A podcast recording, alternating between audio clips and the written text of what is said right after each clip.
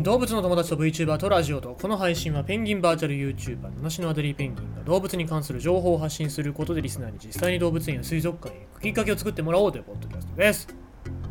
まああの Twitter 見た方はわかると思いますけどもパワフルプロ野球じゃなくてバッティングマシンを買いましてで家の中でバッティングの練習をしてるわけなんですよ。なんでそんなことしてるのかっていうとこの間草野球した時にまあそこそこね最近野球ハマってるから自信あったんだけど打った球が全然なんか飛ばなくてゴロばっかり飛んじゃうからもうそれがすごく悔しくってもうなんとかしてこうバッティングを改善しようということで。別にプロ野球選手になるつもりはないですよ。もう今更だし。もうねあの年齢で言ってももう無理ですから。今宮と同い年ですから。だからもう無理ですから。なのである程度まである程度なんかボール軟式のボールを鉄バットで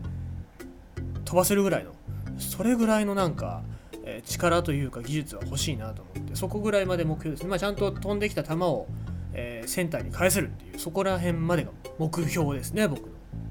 の。はい。あとはそうだね。家賃、まあ、家賃今月の家賃がすごい低かったです、まあ、嬉しいことじゃないですか。なんでかっつうとさ水道代とガス代がほぼ0円だったんですよ。おかしくね？えと思って。でまあ黙っときゃいいんだけどさ。後々何かあったらめんどくさいんで管理会社の方に電話しておかしいんですけどつったら。あの結局管理会社の人が「いやもう検診が正しいんでもうそれはそれでいいですよ」って言われて「本当かよ」と思って。なんかちょっと大丈夫かなと思ったんで一応その担当者の人の名前控えてね何かあった時は現地を取ったぞっていうことをね伝えようと。そういうことで、えーまあとりあえずまあ抑えられてる。家賃が抑えられてるって非常にいいことだな。まあバッティングマシン代ぐらいにはなったかなっていう。そんな感じでございますね。はい。来月はどうなるんでしょう？ドカンって増えそうな気がする。はい、えー、ということでございまして動物の友達で。動物の話します、えー昨日が昨日？14日だったかな？14日が世界爬虫類の日っていうことで爬虫類の話なんですけどもまた、えー、とこれ WWF さんの、えー記事でございます。脅かされる爬虫類の今上野動物園でセミナーを開催。ということでこれ WWF と上野動物園がえーじゃあ2017年に開催した、えーペットとして取引される爬虫類についての、まあえー会議をやってたわけなんですよ、まあ、セミナーですね。セミナーをやってたわけなんですが、えー今問題としまして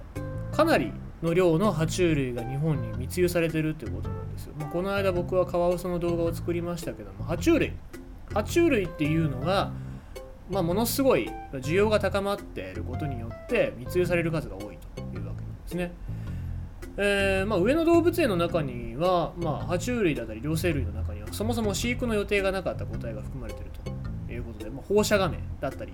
えーマレーガビアルだったり、えーシナワニとあシナワニトカゲだったりとかっていう、えそういう動物たちっていうのが、え密輸されて、え空港とかで、え任意放棄した、まあ、あとは捕まった人たちのやつから、えー動物園に渡ってきた個体っていうのがいるわけなんですよ。じゃあ生息地に送り返しゃいいじゃんっていう話になるんですけどもそういうわけにはいかないとそもそも密輸された時にどこから捕まえられてきたのかっていうのが正確に把握できている動物っていうのはなかなかいないんですよ。だからもうそんなとこに適当に「ほーい」っつってその辺の地域だろうっつって「ほーい」って話してしまったら、まあ、その個体が生き延びられるかっていう保証もないし誤って元の生息地以外の場所に話してしまうと他の個体と交雑して遺伝子汚染が起きてしまう可能性もあるというわけなんですよ。遺伝子汚染っていうのはまあ同じ個体なんだけども地域によって、まあ、文化だったりとかそういう進化の過程っていうのが違うわけなんですよ。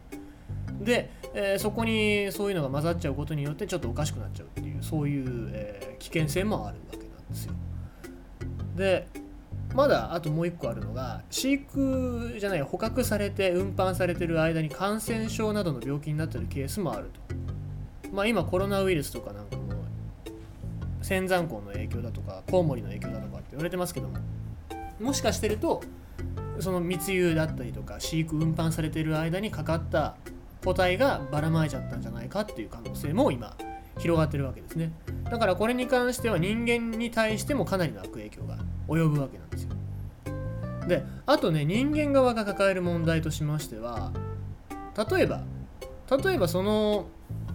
生息地に戻すっていうことになった場合、えー、生息地の移行、まあ、その国の意向ですねを確認する必要がある上に、えー、移送するための費用これどっちが負担するんだ。だからその密輸された国密輸した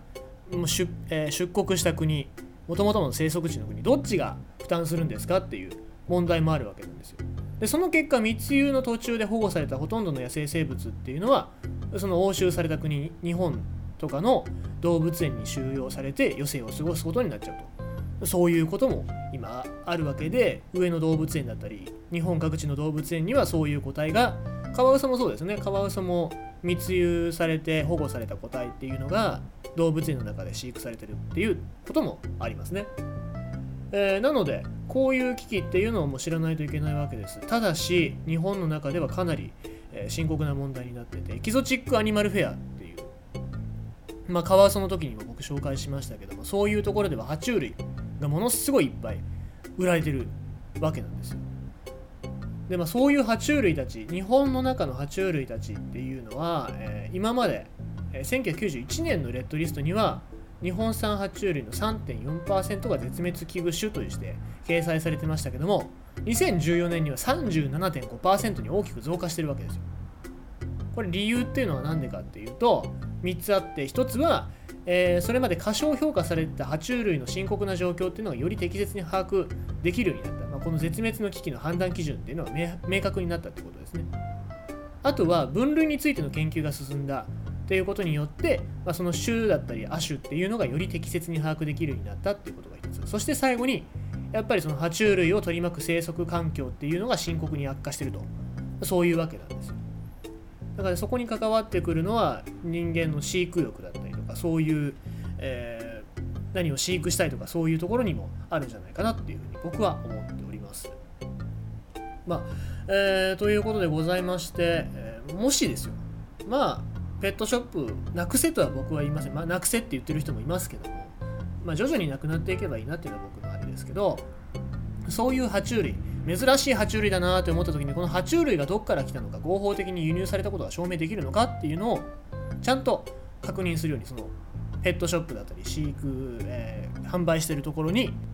必ず確認をするっていうのがもっと広まっていかないと僕はこの爬虫類たち日本の在来種もしくは世界の、えー、爬虫類たちっていうのは守れないんじゃないかなと思います。